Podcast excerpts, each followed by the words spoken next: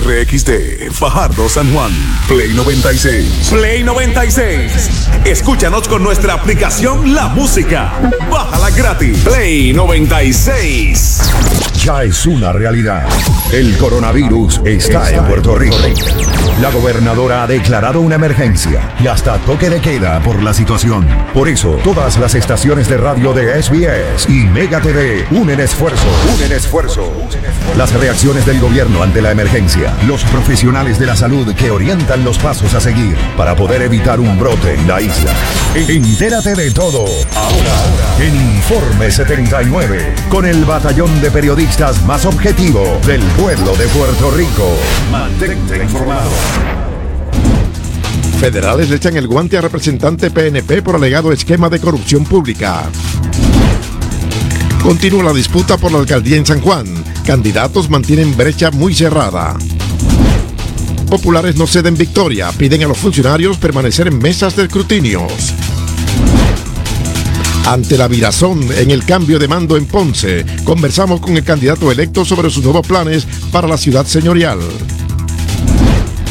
Tiempo seco y caluroso pudiera cambiar ante la llegada de una vaguada alta a nuestra zona.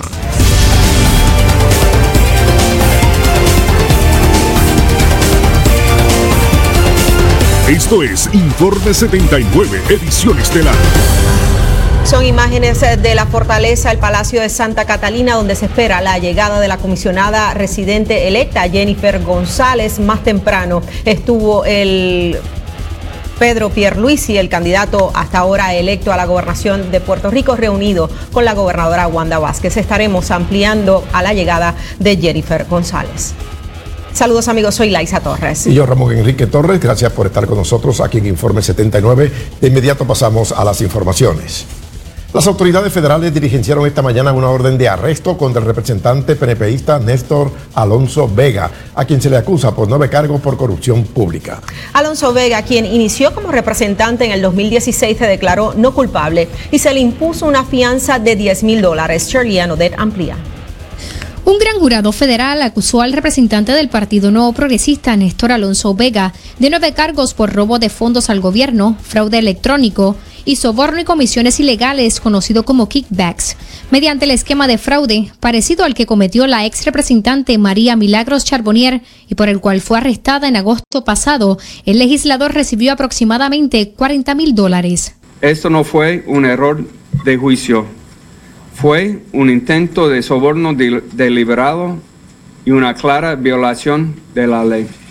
De acuerdo a la acusación, entre abril del 2018 a septiembre del 2020, el representante no vidente le infló el salario en varias ocasiones a un empleado de su oficina legislativa, identificado como persona A, con el que acordó le devolvería la mitad de cada cheque inflado del salario. Néstor Alonso Vega infló el salario de la persona A de 760 quinceañales a 1.446 dólares a partir de mayo de 2018, el representante le incrementó el salario a 2.043 dólares. Las transacciones ilegales se hicieron utilizando diversos métodos. La persona A envió el dinero mediante ATH móvil al acusado, hizo retiro de su cuenta bancaria en la misma fecha que recibió sus cheques y le hizo pagos a Alonso Vega en efectivo. En ocasiones realizó pagos a la cuenta de crédito de Home Depot del legislador. Eh, también hay algunos este, videos, por ejemplo, en, mayo, de, mayo 18 del 2020, que tiene que ver con, con Alonso Vega recibiendo 3 mil dólares como un kickback de persona A y hablando del hecho de que eso para un sueldo anterior. La Fiscalía Federal admitió que continúan sus investigaciones en el Capitolio por actos de corrupción y aseguró hay más casos. Tanto Muldrow como el jefe del FBI hicieron un llamado a quien esté cometiendo actos ilegales para que acudan a las autoridades federales y no esperen a que les toquen su puerta. Sepa que cualquier acto de corrupción es grave y que la mejor manera de evitar ser acusado es dando un paso adelante a tiempo y hablando con nosotros. El jefe de los fiscales, Stephen Muldrow, justificó que el arresto de Alonso Vega se diera luego de las elecciones generales, pues estaban siguiendo el reglamento del Departamento de Justicia. Precisamente el legislador salió reelecto a su escaño y actualmente ocupa la décima posición entre los representantes por acumulación. Dada la situación del representante, el presidente del PNP y virtual gobernador electo Pedro Pierluisi exigió más temprano la renuncia, tanto al cargo que ocupa el legislador como el que fue electo, en su red social Twitter, y cito, Reitero que en mi gobierno no habrá espacio ni tolerancia para la corrupción. Para Informe 79, Cristóbal Sánchez y Chirlian Odet.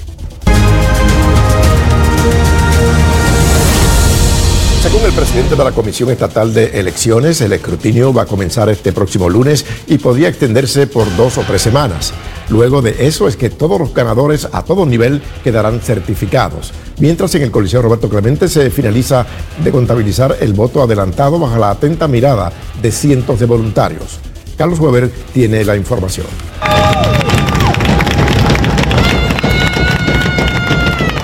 Por el conteo voto a voto entre Manuel Natal y Miguel Romero en San Juan es que un nutrido grupo del movimiento Victoria Ciudadana ayer se apropió de los bleachers de la segunda planta en el Coliseo con este mensaje.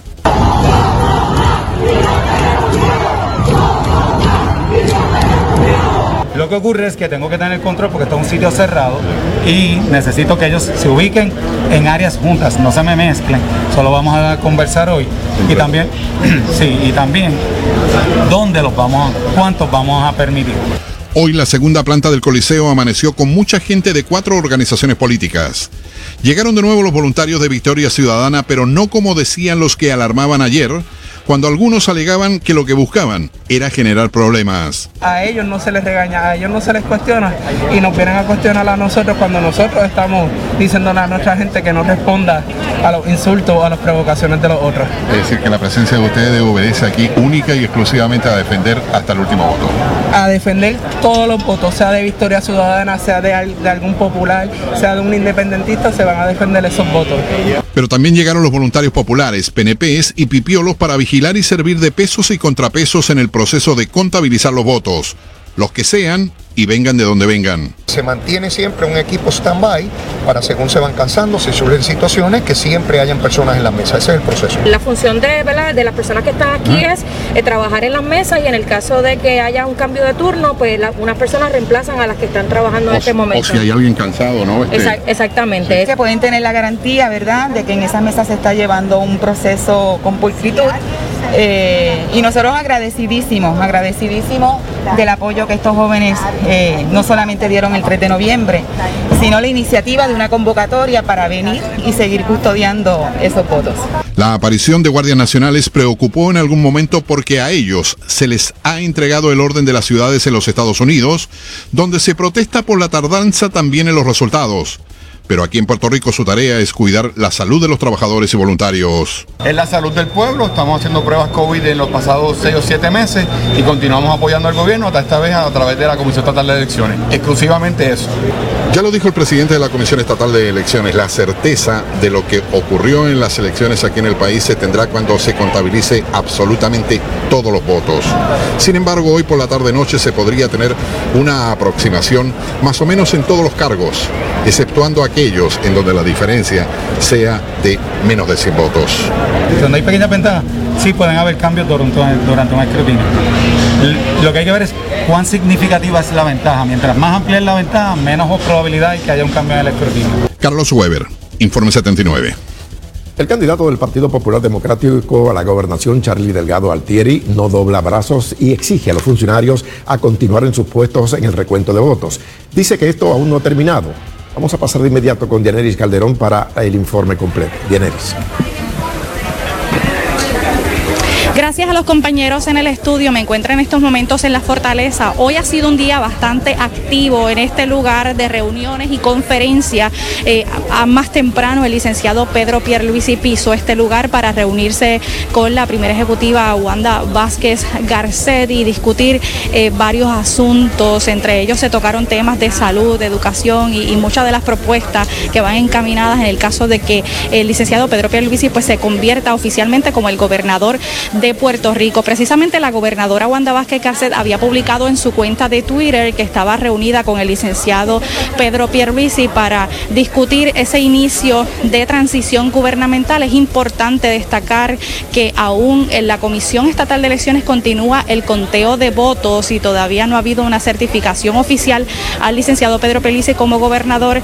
Eh, sin embargo, eh, también la gobernadora anteriormente había manifestado que estaba lista para, eh, para aprobar el proyecto de ley eh, y trabajarlo, el proyecto de ley 51 sobre el plebiscito. Precisamente le había hecho una convocatoria también a la comisionada residente en Washington, Jennifer González, para discutir y intercambiar impresiones sobre este plebiscito y discutir todos los detalles relacionados a, este referéndum y lograr que este mandato del pueblo pues sea escuchado y considerado en Washington. Y nosotros precisamente nos encontramos en las afueras de la fortaleza, varios compañeros periodistas esperando que llegue la comisionada residente en Washington, aquí a la fortaleza, para eh, una conferencia de prensa que también se va a estar realizando. Vemos que está llegando en estos momentos la comisionada residente en Washington. Vamos a ver si nos podemos acercar Mientras tanto, es importante señalar que estas, estas conferencias que se han dado particularmente la de Pedro Pierluisi, se le había cuestionado al licenciado eh, por qué iniciar un proceso de transición gubernamental en momentos en donde todavía la Comisión Estatal de Elecciones no lo ha certificado como gobernador. También eh, intentar una reacción sobre el arresto que efectuó esta mañana eh, los federales, al representante eh, Néstor Alonso. Vamos a esperar, por ahí ustedes pueden observar. Acá, por favor, acá detrás de mí, por favor. Que se está acercando el vehículo donde se encuentra la comisionada residente en Washington. Ella, va a llegar hasta acá. Mira, ella va a llegar acá. Ahí están viendo la entrada de la comisionada en su reunión que fue convocada por la gobernadora Wanda Vázquez Carcet. Saludos, comisionada. Saludos. Buenas tardes a todos. ¿Quién habla con, con la gobernadora? Aquí, aquí, aquí, aquí, Hoy, hoy la gobernadora me citó por la tarde para discutir eh, cuál va a ser la transición en términos del proyecto de estadidad, ¿verdad? Ese fue el mandato que la ley 151 dispone eh, de la notificación al Congreso y al Gobierno Federal sobre los resultados del plebiscito. Obviamente tenemos que esperar que haya una certificación oficial de la Comisión Estatal de Elecciones, que no ha ocurrido hasta que no se, se certifique el 100% de los votos escrutados, pero hay unos procesos que hay que correr, como por ejemplo, hay dos vacantes en la Comisión de Igualdad, eh, que son parte del, trabajo que tiene que hacer la comisión. Eh, eso fue la, verdad, la, razón de la citación, pero yo voy a aprovechar también para discutir unos asuntos de los fondos CDBG DR, eh, cuándo se van a utilizar, hasta qué fecha tenemos, ¿verdad? Porque hay unas fechas límites en las que el gobierno de Puerto Rico tiene que someter, por ejemplo, los del Departamento de Educación, que son 349 millones de dólares que están ¿verdad? todavía ahí disponibles. Eh, tenemos hasta junio del año que viene para poderlos obligar o gastarlos. Eh, lo mismo el 24 de diciembre es la fecha límite para someter el uso, el plan inicial de 90 días de los fondos de FEMA para la Autoridad de Energía Eléctrica y para el Departamento de Educación. Eh, así que esa es una fecha cierta que ya la tenemos ahí. Yo quiero saber ¿verdad? Cuál, es, cuál es el plan, cuáles son las cosas en las que se va a utilizar ese dinero. Hay otro que tiene que ver con The CARES Act. Hay fondos también del Departamento de Educación y hay fondos de eh, nutrición para estudiantes de las escuelas públicas que ahora estamos en bueno amigos, acaban de escuchar a la comisionada residente en Washington, Jennifer González, haciendo expresiones aquí a su llegada en esta conferencia de prensa que la gobernadora Wanda Vázquez Carcet convocó para discutir varios asuntos. Más temprano nosotros estuvimos en el comité del Partido Popular Democrático. Allí Carlos Delgado Altieri realizó unas expresiones y dijo que no iba a estar eh, otorgándole una victoria al licenciado Pedro Pierluisi. Escuchemos sus expresiones. Así que quiero que esto quede bien claro. Ni estoy adjudicando triunfos a nadie, ni mucho menos eh, estoy aquí para conceder victorias ni para yo adjudicarme eh, victorias o posibilidades. Aquí vamos de hora en hora y todos hemos sido testigos de los cambios en escaños, en altas y bajas de, de votaciones para diferentes escaños. Por lo tanto, este evento no ha terminado. en esta conferencia de prensa también se expresó el licenciado Héctor Luis Acevedo, haciéndole también un llamado a los funcionarios a no dejar sus trabajos. Escuchemos sus expresiones. Esas papeletas que están en mesa especial, uno puede hacer especulaciones de cuál es la tendencia, eso, pero en el derecho electoral uno no brega con tendencia, brega con votos. Y cada voto vale igual que el otro, el primero igual que el último. Estamos próximos a tener una certeza. Y yo entiendo que la actitud de Charlie ha sido sumamente responsable. Ayer precisamente eh, Carlos, Charlie Delegado Altieri había informado a través de su cuenta de Twitter que se habían encontrado unos maletines con papeletas. Al culminar esta conferencia de prensa nosotros le cuestionábamos precisamente si había corroborado esta información antes de hacer esta publicación. Esto fue lo que nos dijo. La información, llamo a mi comisionado a ambos, me corroboran que sí, me dice, eso pasó hace poco que se descubrió. Y entonces, pues mi diálogo con ellos es, pues eso hay que corroborarlo inmediatamente. ¿Por qué se mezclan maletines que aparentemente se contaron, están vivos, hay votos vivos ahí con material que debe ser para eh, decomisar? ¿Por qué eso está mezclado? ¿Cuándo se mezcló? ¿Dónde se mezcló? ¿Por qué no se informó que llegó ese material a la comisión? ¿Por qué se mantuvo aparte? ¿Se tuvo comunicación con el presidente de la comisión sobre estos maletines que se encontraron? No, no, no he tenido comunicación con el presidente, he tenido básicamente con mis comisionados electorales y son ellos los que se han mantenido, ¿verdad?, en, en este proceso, por eso inmediatamente después se nombra una junta para ver qué hay en esos maletines, sobre todo a insistencias nuestras. Eh, porque ahí yo creo que hay que llevar esto hasta las últimas Charlie consecuencias. también aseguró que no estaría dejando la presidencia del PPD en el caso de eh, lograr una derrota en esta contienda electoral. Mientras tanto, la comisionada residente en Washington, Jennifer González, continúa aquí. Vamos a escucharla.